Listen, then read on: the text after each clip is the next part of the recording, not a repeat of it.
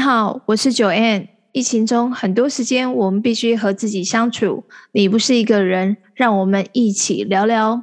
在节目中，我邀请一些好朋友来跟大家聊聊，聊聊他们的故事，聊聊他们的工作，聊聊他们因为疫情而改变的一切和各国的疫情现况。本节目由泰外根和德来素联名赞助。今天我非常的荣幸可以邀请到这一位，也是我学习的目标之一。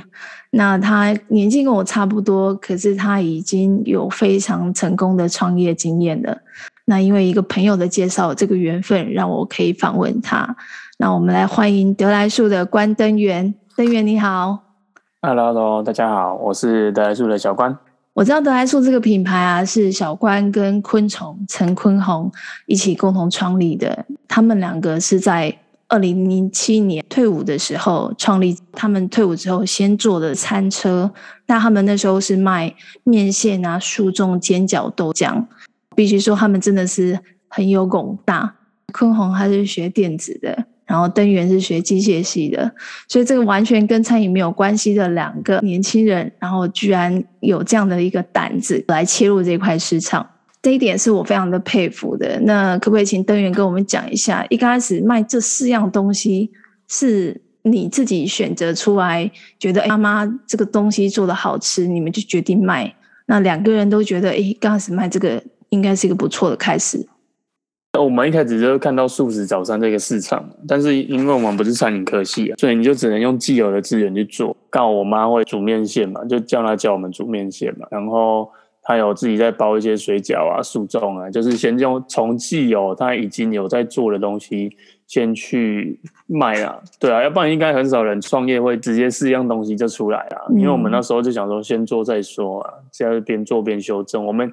其实也没有想说一开始一定会。就是多成功或干嘛，因为你总是要踏进去测试才会知道。所以其实没有想那么多，说这个东西到底会不会卖，反正就是硬着头皮。然后因为我们自己也没有经验，然后就先用这种方式先草创这样子。那有了产品之后啊，其实地点也是很重要嘛。那一开始你们其实用餐车的形式，然后是选在慈济医院外面，因为想说慈济医院是吃素会比较多的人会去这边。那你们那时候经营了一阵子之后，发现，哎，原来跟你们想象中的不一样，是来医院看病的这些吃素者，他们大部分可能中餐、早餐的选择都会在医院直接就用餐，所以其实生意是不好的。那那时候你们还是继续坚持做下去，这时候中间都没有动摇过吗？想说啊，干脆不要卖了。应该每天都在动摇啊！哦，每每天都在想说自己到底在干嘛？对啊，嗯、那时候也没什么营业额啊，嗯，然后也不会做生意嘛。那时候我们其实就用一个方法嘛，我们我们觉得要吸引人的注意，所以就是既然慈济医院里面的人不是我们的主客群，那至少还有过路客嘛，所以我们就一直在招揽过路客，就是一直跟着经过的人喊早这样子，吸引他们的注意。让我们知道说，哎，这里有两个年轻人在卖早餐。对，我们是用这种方式，就是我们一开始的族群就是比较婆婆妈妈类的，就是因为我们卖的东西也比较中式，然后就有些人看到年轻人出来创业，会想要支持，所以我们那时候就觉得说，哎，对，我们其实也不是说一定是就是在卖素食早餐的，我们其实在卖台湾年轻人的一个打拼的精神这样子。一开始是从这样的方式下去做。对，我觉得你这个方式也非常的成功嘛，因为你看一早在路边两位年轻人跟大家问好啊，没有人这样子做诶。说实在，如果是开车经过的话，目光肯定焦点都在你们身上，所以我觉得一开始你们用这样的一个形式来做行销是非常非常成功的。对啊，就是就是要想办法吸引人家注意啊，对啊，我觉得这创业也算是蛮重要的一点，就是你怎么样去让人家看到你。对啊，就是我们说的眼球经济。那在做了一阵子之后，你们坚持这样的餐车方式继续经营啊？那在一年后，你们非常的厉害，开了你们坛子的第一家店面，就是得来素的早餐店。那这中间你是什么评估说，哎，这个时间点到了，必须得开店？应该是说，我们一开始其实就是打算要开店。我们本来一开始设定就是希望做一个连锁的早餐品牌，所以开店算是是一定会做的事情。只是说我们一开始没经验，所以我们用餐车的方式先去测试市场。应该说，我刚刚讲的慈济医院，其实我们大概做了两个月就被警察赶，就是我们本身是弹指人嘛，所以后来我们就去弹指一个比较热闹的那一条街上租了一块夜市用地做。其实目标还是要开店的，我每天早上还是去绕看看有没有，那刚好就绕绕绕绕了大概大概找了十个月吧，对啊，就找了十个月，就看到一间店面租金，那店面租金那那时候很便宜，其实它不大间，然后大概九千块而已。然后就想说，哎、嗯，九千块其实很便宜啊，就是大小间对我们来讲其实还好，至少它是一个店面。因为坐餐车其实真的很辛苦，坐餐车就是你刮风下雨，其实就是客人会很少，嗯，对。然后就是台风天或者是什么，我们那时候台风天我们也都出摊，所以还常常说台风天雨伞，我们那个大雨伞被吹着跑，很刻苦啦。然后我们想说，至少店面有个遮风避雨的地方也比较好，然后评估一下。租金九千块，然后因为我们在那里也做了快一年，就是在新的地方也做了在十个月，快一年，也是有累积一些老顾客，所以就是店面离我们餐车的点大概一两百公尺而已，对啊，所以就想说，哎，店面那么便宜，然后评估一下，因为那时候其实我跟我 partner 也没有说一定一个月一定要领到多少，因为我们退伍其实都还有一笔退伍金。我们那时候其实真的每个月没有领多少钱的，就是一个月可能一人领个一万多块可以过生活这样子，然后就想说，哎，九千块应该还担得起，就搬过去店面做了。所以一开始其实这个店面九千块，就我们现在来以现在物价来看，真的是非常便宜的店面。对啊，对啊，而且我们其实开第一家店。印象比较深刻，其实我们大概用六万块就开起来了，没有花很多钱。因为就是一个部分是我们餐车上面有一些设备嘛，另外是因为像一般早餐店都要有那种木座啊、装潢或干嘛，我们一开始也没有请木工，就是我刚好一个朋友，他早餐店要收掉，所以他就有一些那种木作吧台，因为早餐店收掉那个其实都要叫人家清除，也很麻烦。是，然后他就他就用很便宜，然后就一万块，然后加一台四门的冰箱这样子卖我。所以我们那时候其实也没有装潢，就是反正就是跟他买的那一万块的木做的吧台，还有冰箱，然后自己定做一些价目表，然后再花一点钱买一些简单的设备。那时候我印象深刻，就大概花六万块，就是再花啦，就是餐车东西搬过去再花六万，就把第一间店弄起来。应该对你们第一家店来说，就是在成本上面就会少了非常的多了。对啊，对啊，就会省很多。嗯然后接下来就是，我觉得一个早餐要让人家有印象点啊，其实企业或者是品牌，他们基本上都会有一个 slogan 口号。你的口号是“吃素就找得来素”，那我觉得这个其实就会很顺口，嗯、而且会增加非常多的印象点。嗯、所以我觉得这个 slogan 真的是还不错。嗯、那另外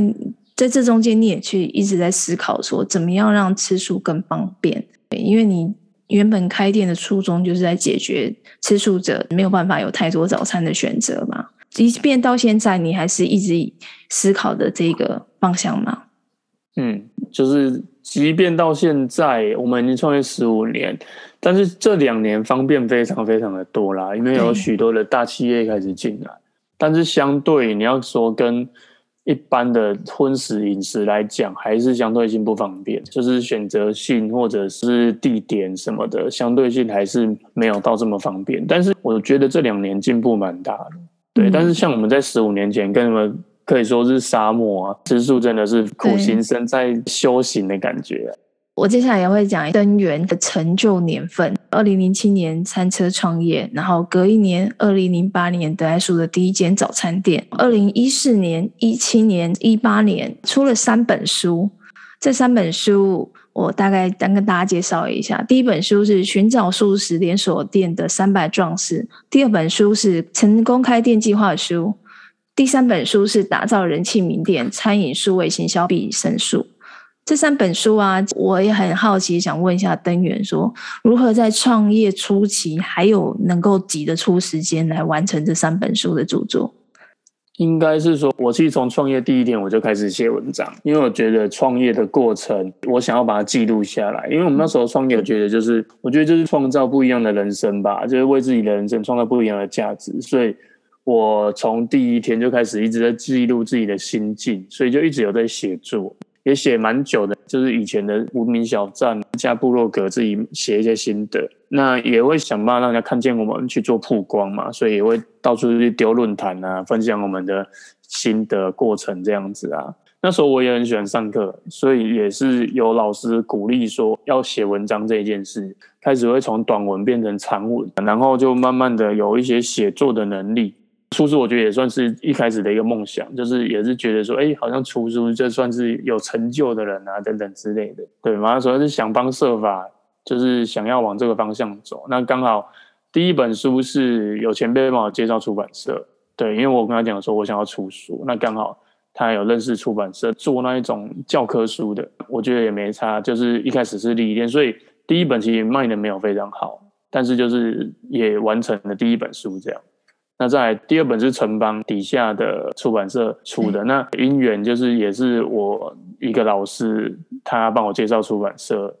我觉得这也蛮重要，就是我会去上一些课之后，想办法让老师认识我，我会去写课程心得。那老师，你写课程性的老师对你的印象就会很深，然后可能他有看到我写的文章，就是想办法帮老师做一些服务之类的，他开始就会有一些资源可以抛给我们，然后他就帮我介绍出版社，那出版社也观察了一阵子，说，哎，这个主题好像可以，然后才开始洽谈怎么样去再写第二本书，这样，第二本书就卖得比较好。对，你在第二本书啊，他在二零二零年又增订了第四个章节。所以这本书我刚嗯、呃、在访谈之中你，你你说已经有三十刷了，对呀、啊，对啊，对啊，非常非常厉害，三十刷。那在二零一七年啊，小关你们先开始经营了你们的网站，就所谓是有购物车功能的，我们也可以说现在的电商。那在从早餐连锁店店面切入到电商市场，你做的准备是什么？那时候其实应该说，一开始我们也没说做什么准备，因为一开始我们要架网站，其实我们就是我们一开始是要架形象网站，就是要做加盟的形象网站。然后那时候就有一个朋友说：“哎，你要不要加一个购物车功能？现在电商很夯之类的。”那我想说：“好啊，那就先加。”但是那时候没有商品卖，反正就是先有一个购物车的功能。其实我们一开始有去试看看什么丢露天或什么，就是。有去放一些水饺啊，或者是等等去卖看看，但是那个都没有单，因为我很喜欢爬文，我也去看了很多电商的文，就发现大家都说要投广告或干嘛，我就想说好，那我用网站试看看好了。其实我那时候只有放两三样东西，就放水饺啊，或者就是馄饨吧这一类的，就是比较主食类的，然后就放上去，然后我就去试看看投两百块广告，然后就发现哎、真的有单进来，哎，我就觉得哎、欸，这一块好像可以切入。所以我就那时候从这样子开始去测试，因为我本来对网络就蛮有兴趣的啦，本来就有在写文嘛，然后就也有开粉专，有在经营社群。因为我们开店没有开那么多，那很多客人知道我们，但是不知道怎么样购买我们的东西，或者是没有店就没办法成交。嗯，那后来就想说，哎，其实靠电商这一块，因为我们的核心还是希望让吃书更方便这件事。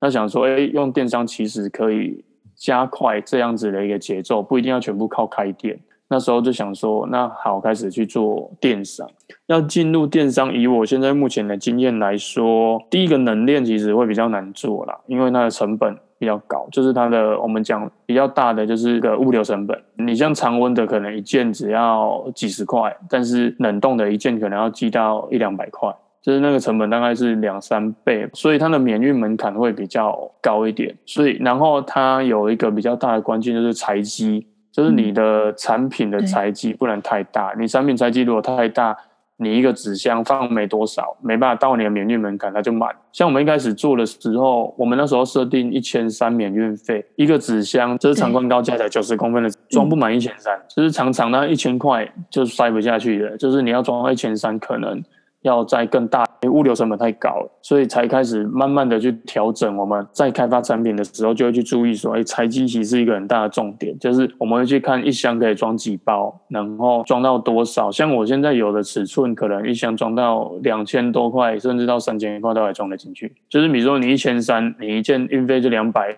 二好了，大概快二十趴了，那运费成本的就是占比太高，那。如果你一件可以装到两千块，那相对性的它的占比就会降低了，所以我觉得这个是比较大的关键了。再就是商品数，我觉得也算是一个重点，因为我们一开始像我们一开始有卖水饺，那水饺可能人家买一次可能就要吃很久，对，所以你的商品的数量可不可以让它，比如说两三个月就吃完，然后就可以重复购买？那这个跟你开发产品的品类就会有大的关系。你如果只要一两样商品，那相对性你电商会很难做，因为你的顾客回购周期太长，他有可能一年只买一次，甚至买过一次之后就不敢买。比如说我以前只卖水饺好了，他一次买完可能要吃半年，那半年后他相信他也吃到吓到，他也不敢再一次买那么多，所以就变成说我们慢慢的就开发。更多品类的东西，然后让客人尽量可以分散这样子，我觉得这个是比较关键的一些重点那。如果是以做电商来说，大概你觉得要多少品项？其实我觉得我们自己开到十几个的时候，才感觉比较好做，你的顾客的消费周期才会拉的比较短，要不然你就是会一直在开发新客人。那现在开发新客人的成本又很高。会变成说，你顾客买一次，那回购周期拉太长，对，所以变成说就是要一不断的去开发品类了，对啊，你少品类原则上就是要靠开发新客做，但是素食这个族群其实就是本来它就比较小众，你可能开发一圈，可能就是你开发成本也会很高，对，然后人家买过一次之后回购也会拉很长。嗯，你的客群的属性还是说产品的属性？因为，比如说，有的人是走策略，他可能一两支商品就非常强，他就卖到那边去，那可以开发很多客群。但是，因为我们是做素食的，就是你自己设定的消费情境会是怎样，就是变成说，我自己在设定是，有些人可能会买主食，然后配菜、汤品或罐头类的，就是尽量让它在一单里面是多样的，不要说只单一样订很多。那相对性单一样订很多，它去化时间一定就会比较长。那像小关，你刚刚提到的嘛，产品的种类可能大概要十多样。那在口味上面，你自己是是自己研发？那研发通常你的这个阶段的流程，研发出个口味之后，要多少人试吃才能够确定这个口味餐点是可以上市的？我们没有说一定要多少人试吃，欸，哎。但是因为我自己本身我自己就很挑吃的啦，所以原则上没有过我这关，嗯、原则上我就不会上。嗯，对，就是我自己没有觉得好吃，我不会上。所以这我自己这一关呢，还是最大关。因为像我们公司 marketing 行销都是我在负责的，所以我自己也会去了解客服，也会去了解市场需求，去研究这些东西。所以我会比较综合性的去评估一样商品。当然口味上这种东西，大家试吃完之后，我会听看看他们的意见。我对每个人的个性也会稍微有点了解，就是他是不是我的族群这件事情也是很重要。比如说，我这个明明就是要卖给可能三四十岁的人，但是有一些同事比较年轻，他的口味就不一定是我主要去参考，所以还是要去主要去参考是我们所设定的 TA 的那一个族群，他的反馈我觉得会比较重点，理性一点去分析这样东西到底 O 不 OK，比较没有说一定要多少人试吃，然后一定要打多少分数。才能上什么之类的，主要把关还是我会去做这一块。对，因为就像你刚刚提到的嘛，你本身还有经营市场面、行销面这一块，所以你自己也会做一些调查。然后，当然你第二个重点是你刚刚说你是一个蛮精假的人，所以如果你这边的口味评鉴过，应该大部分人都会觉得这个商品是好吃的。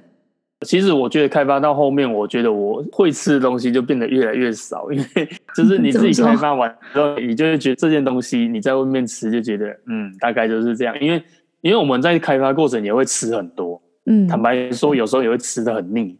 比如说我开发我一个东西，那可能是我本来很喜欢吃的东西，然后市场上可能没有，那我们去做，然后就一直吃，一直吃到最后就觉得这东西我看到都就是会很腻，你知道吗？然后就出去外面，你也不会想要点这个东西。嗯，讲我们来讲一下你你最近的新品牌粒粒粽好了。以粽子来说，你除了自己的产品，我上次前试吃，那你也会去做其他品牌的粽子的研究试吃，应该也做了蛮多调查的吧？对啊，一定会啊！你在开发一个品相，一定要研究现在市场上的已经既有的商品，那口味、内容物、价格、成本这些东西，一定要都先去研究啊。对啊那你那时候找了多少个品牌的素粽来吃？我也没有算诶，反正就是在外面看到就会买来试试看。嗯。那在口味跟成商品的成本这中间要怎么做取舍？你有设定说，哎，我这个商品它本来就预设是大概多少价位，然后再去想要做什么样子的？应该说，第一个部分一定先口味先试 O 不 OK。因为你你要试到口味 OK，你才会去做成本试算。就是第一关一定要先过口味嘛。那试算成本算完之后，我会先，因为我们去换算，当然会换算一个就是我们要的毛利。比如说假设好了，我毛利要五成，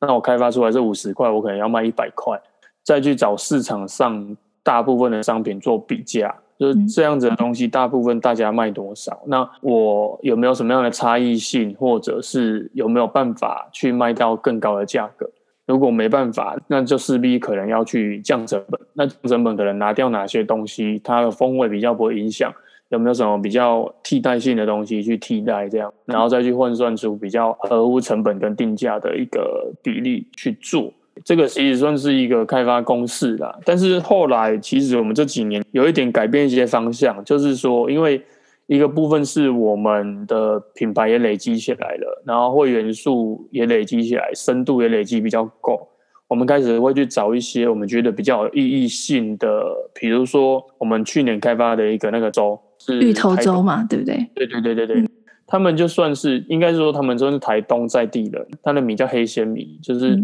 它的营养价值很高，但相对性它的成本就比较高。那这种东西其实开发完，那成本高，相对性我定价就会高。但是我们就想说，还是去测试看看，看有没有办法用沟通的方式，让消费者对这样子的东西是能够认同，把好的东西用比较好的价格卖出去。因为我们自己也觉得说，这样子其实对整个产业链比较有帮助啦。而不是说你一直只是去找便宜的成本，然后卖便宜的东西，相对性这样子我觉得比较不健康。就是这几年为什么会有食安，也是因为这样子，就是大家都在讲想办法 cost down，但是